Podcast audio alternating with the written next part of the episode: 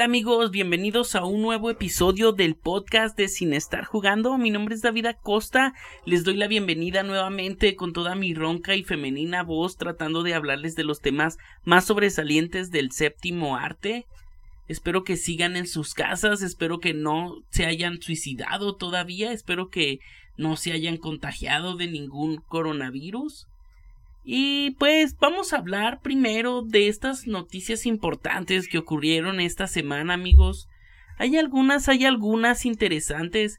Fíjense que recién me enteré que One Punch Man, este anime famoso, tendrá una adaptación en live action. Esta quedaría a cargo de Sony Pictures y según Variety, el acuerdo aún no está cerrado, pero de quedar confirmado, la escritura del guion estaría a cargo de Scott Rosenberg y Jeff Pinker que son los actuales guionistas de Venom y de la nueva versión de Jumanji.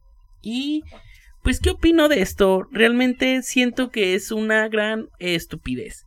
Yo tengo que confesar que nunca he visto One Punch Man, nunca he visto el anime, pero conozco siempre los resultados de adaptar un anime a una versión hollywoodense estoy casi seguro de que sería una mierda, pero generaría dinero, que es lo que a, las grandes productoras les importa realmente. Y pues con estas épocas nuevas de inclusión, lo más seguro es que crean a, que quieran, perdón, a un protagonista negro o a un latino. Si es así, pues considérenme, yo yo haría la película con gusto. En otra noticia, amigos, fíjense que la película de Scoob llega directamente a su versión digital. Warner Bros recientemente anunció que debido a los acontecimientos ocurridos por la pandemia, la nueva versión animada de Scooby-Doo llegaría directamente a plataformas digitales. Yo amigos, pues sí me pongo un poco triste porque yo esa película, pues sí, no quiero sonar infantil, pero sí quería verla muchísimo. Yo soy fan de Scooby-Doo desde niño y era una película que quería ver en el cine, pero me alegra poderla ver un poquito más pronto. Lo más seguro es que pues nunca pueda verla en el cine. Y así va a ser con muchas, con todas las películas. Estoy casi seguro que con todas las películas que tenían su, su estreno previsto para antes de, del 30 de mayo van a llegar a, plataformas digitales. Estoy casi, casi seguro. Pero bueno, pues ya veremos qué nos depara el destino. Como quiera que haya un asteroide el día de mañana y no alcanzamos a ver ni madres. Y otra noticia que estuvo sonando mucho esta semana y esa, pues la verdad sí, sí está un poco fuerte, está un poco triste también y, y sorprendente. Cancelaron la Comic Con. Así es amigos. Por primera vez en sus 50 años de historia, la convención de cómic de San Diego va a ser cancelada. Los organizadores lo anunciaron a través de la página oficial de la convención que es comiccon.org. Ahí por si quieren entrar a ver qué onda. Y el evento volverá al centro de convenciones de San Diego el 22 del, del día 22, perdón, al 25 de julio del 2021. Y es muy feo porque pues yo ya tenía mis boletos. Eh, no, no es cierto. O sea, es muy feo porque eh, es un evento muy, muy bonito para toda la comunidad virgen, para toda la comunidad, pues que le gusta el, la cultura pop moderna. Yo soy muy fan, no, nunca he ido, la verdad, obviamente. Pero soy muy fan siempre de ver, ver los paneles en YouTube, de ver los trailers, las entrevistas que hacen. Y, y la verdad es que es, pues es, es algo muy feo, muy feo. Porque, pues sí, piénsenlo, o sea, esos lugares siempre están hasta la madre de gente, sí, llenísimos. Probablemente hay algún pendejo que tenga alguna enfermedad contagiosa respiratoria que vaya a ir ahí, estamos seguros, y puedes contagiar a toda esa bola de gente que está ahí. Pero pues ni modo. O sea, son gente que va disfrazada con un chorro de látex y pegamento en su, en su piel. Pues Pueden ponerse gel antibacterial también y cubrebocas, nada, no les va a afectar nada. Si tal vez se va a ver muy raro Goku con un cubrebocas, pero pues es por su bien, amigos, es por su bien. O hagan la Comic Con en versión en versión digital, hagan un Instagram Live, no sé. Inviten a Robert Downey Jr. a dar algunas, contar algunos chistecillos ahí en, en Instagram o algo, pero pues bueno, e-, es, algo muy triste lo de la Comic Con. Eso realmente sí, sí me puso de amigos melancólico. O sea, igual, como digo, es un evento al que yo nunca he ido, pero me gustaba, me gustaba mucho. Y pues ni modo. Habrá que esperar hasta el 2021 para ver qué, qué sucede con esta comunidad tan bonita y tan virgen. Bueno, ya por último, para terminar con estas noticias, Fíjense que la película de Enola Holmes, Netflix acaba de conseguir los derechos de, ella. Sí, Enola Holmes es la hermana menor de Sherlock Holmes y, y, esta película la iba a protagonizar Millie Bobby Brown y Henry Cavill. En, en estas historias es ella, la, eh, la pequeña Enola, Enola Holmes, la que pues resuelve los misterios ahí en, lugar de su hermano. Y no, de esto no tengo nada que decir, la verdad era una película que a mí se me antojaba mucho ver, pues, probablemente la vea en Netflix. Y yo siento que ya le gustó a Netflix los productos de estas dos personas. Henry Cavill protagoniza pues, la serie de The Witcher ahí mismo en Netflix y Millie Bobby Brown todos sabemos que salió de Stranger Things. Y esas serían todas las noticias, amigos. Los dejo con el episodio de hoy. El episodio de hoy es muy interesante. Fíjense que por, por la semana del Día del Niño, que se celebra el 31 de abril o 30 de abril, realmente no lo recuerdo, dejé de ser niño hace muchos años. Y decidí hablar de la historia de la película de Shrek. Esta, esta película tiene una historia muy, muy interesante, muy padre. Es una historia de venganza, es una historia de traiciones. Espero que les guste y nos vemos en el siguiente capítulo y aquí comenzamos con la historia detrás de la película de Shrek. La historia del famoso ogro comienza con un hombre, Jeffrey Katzenberg, nacido el 21 de diciembre de 1950 y alto. Aquí es donde yo podría empezar a contarles lo emocionante que fue su vida, pero en resumen tuvo una vida bastante normal para ser una persona, para ser un humano. Pero su presencia en el mundo del cine, en cambio, fue en 1974, la edad de las discotecas, los pantalones acampanados y la cocaína. Fue en esa época cuando lo convirtieron en asistente personal de Barry Diller, el presidente de Paramount, Digamos que sí funcionó ser la mebotas del señor Diller, ya que éste lo puso a cargo del departamento de marketing de la compañía. Poco a poco fue ascendiendo en Paramount. Realmente Katzenberg era trabajador, era responsable, era buen pedo, era una persona chingoncísima para trabajar. Rápidamente lo pusieron a cargo de la división televisiva de Paramount y su primer trabajo fue revivir la franquicia de Star Trek y lo hizo excelente, lo hizo chingón.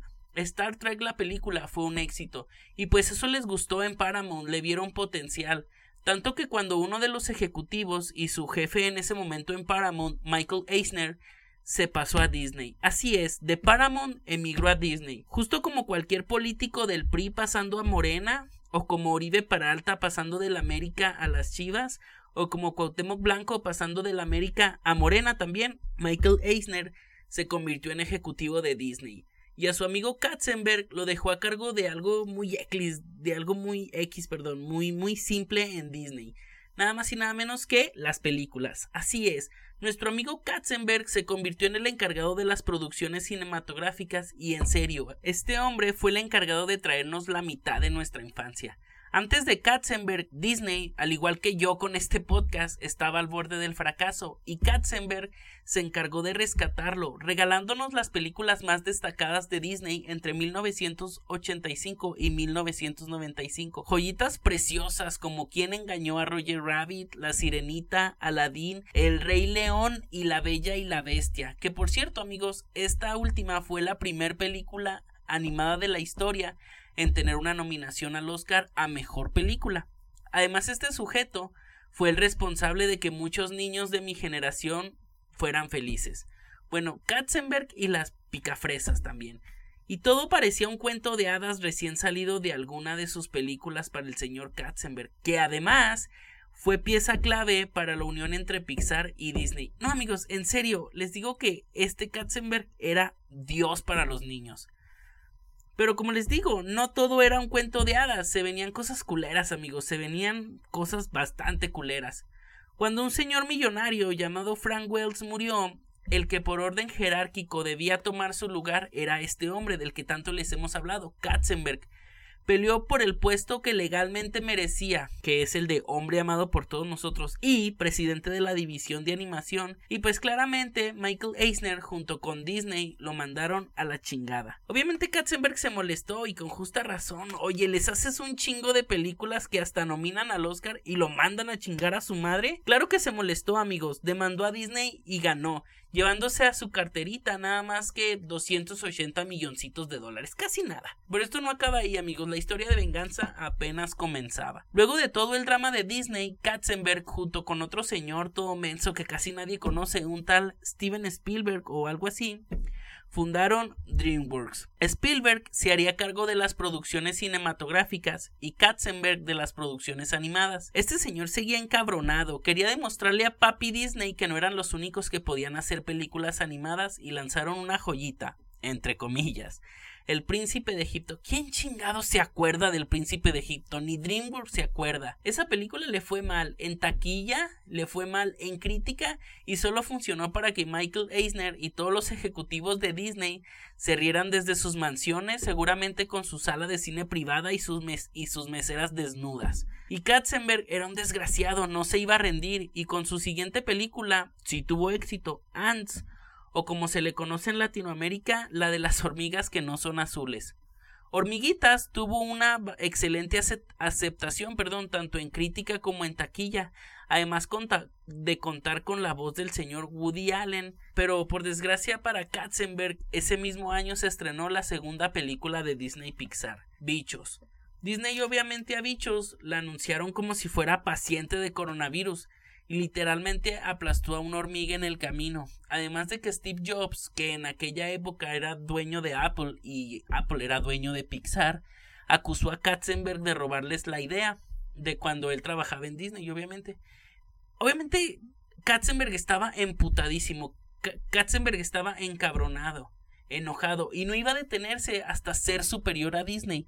Hasta que en una plática con John Ashe Williams, productor de DreamWorks también, este le contó a Katzenberg que sus hijos estaban obsesionados con un libro de cuentos llamado Shrek, de William Steig.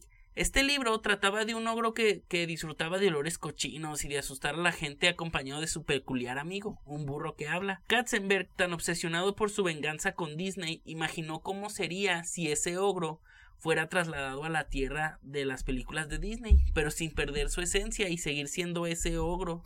Y ah, un dato, amigos, es que anteriormente Steven Spielberg ya había comprado los derechos de Shrek para una adaptación animada en su, en su casa productora, Amblin. Iba a ser con dibujos animados tradicionales y Spielberg quería que las voces, eh, que en las voces estuvieran como Shrek, Bill Murray y como el burro Steve Martin.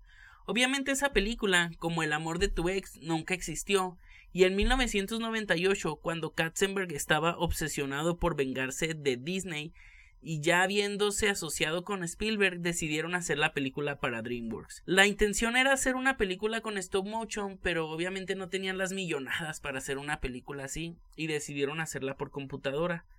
Para dirigirla fueron elegidos Andrew Adamson y Vicky Jensen. Esta última era la que Tenía más experiencia en animación en series como Los Pitufos y Ren Stimpy. Para llevar a cabo la versión cinematográfica, los guionistas tuvieron que hacer algunos cambios, entre ellos la apariencia de Shrek, que en el libro estaba bastante feo, estaba bastante culero.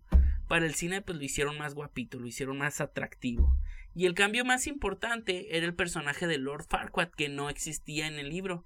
Y en la película, eh, al final fue el que originó el conflicto para que, pues eso es una cuestión cinematográfica que tiene que ver más con el guion. Pero algo que por orden de Katzenberg debía suceder sí o sí era la inclusión de numerosos personajes de cuentos de hadas, en especial todos aquellos que ya tenían una adaptación en Disney, pero usados de manera irónica, principalmente para chistes absurdos o como una burla hacia las películas de Disney con chistes escatológicos o chistes de caca y, y, de pedos para que me entiendan, hicieron que la película fuera transgresora y hicieron que la película fuera transgresora, perdón, y divertida para diferentes edades.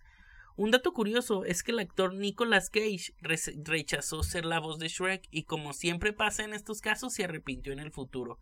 El actor Chris Farley, mejor conocido como el gordito que hace karate en las películas, fue seleccionado para hacer la voz, pero pues se murió. Falleció antes de que comenzaran las grabaciones y, y al final pues fue elegido Michael Myers. Pero bueno, volviendo a Katzenberg y su obsesión por ridiculizar a Disney, le llegó lo que necesitaba para sentir que su venganza insatisfecha estaba completa.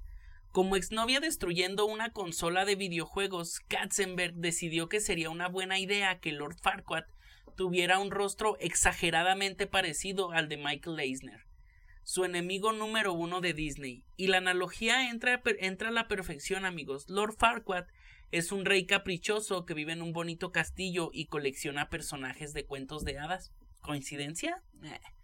Ya con la película terminada y antes de que fuera estrenada, Katzenberg pues sí sintió culito, ¿va? le dio miedo y pidió a sus abogados que, que, vieran la película y que la revisaran, especialmente por todas las referencias y chistes hacia el, que hace al mundo de Disney. Los abogados no encontraron nada problemático salvo la notoria similitud entre Lord Farquaad y Eisner pero no le dieron bronca. Y así fue, no hubo ninguna bronca. La película estrenó y fue todo un éxito en taquilla. Con un costo de 60 millones de dólares, recaudó cerca de 480 millones. Y no solo eso, por parte de la crítica, fue seleccionada para competir por la Palma de Oro en el Festival de Cannes. Obviamente no ganó, pero eso fue suficiente para que la crítica volteara a ver la película y en el año 2002 fue el primero en que la Academia decidió crear el premio Oscar a la mejor película animada y las nominadas fueron Jimmy Neutron, el niño genio, Monster Scene y Shrek, siendo esta última la ganadora. Ahora imagínense lo que sintió Katzenberg en ese momento, siendo el Oscar la pieza que él no sabía que le hacía falta en su rompecabezas de venganza.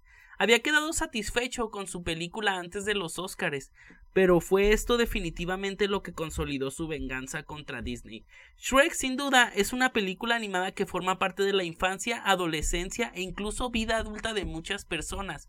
Shrek es tan icónico que es de los pocos personajes animados que tiene sus huellas en el Paseo de la Fama de Hollywood. Pocos personajes del calibre de Mickey Mouse, Winnie Pooh y Los Simpsons son algunos que comparten ese logro.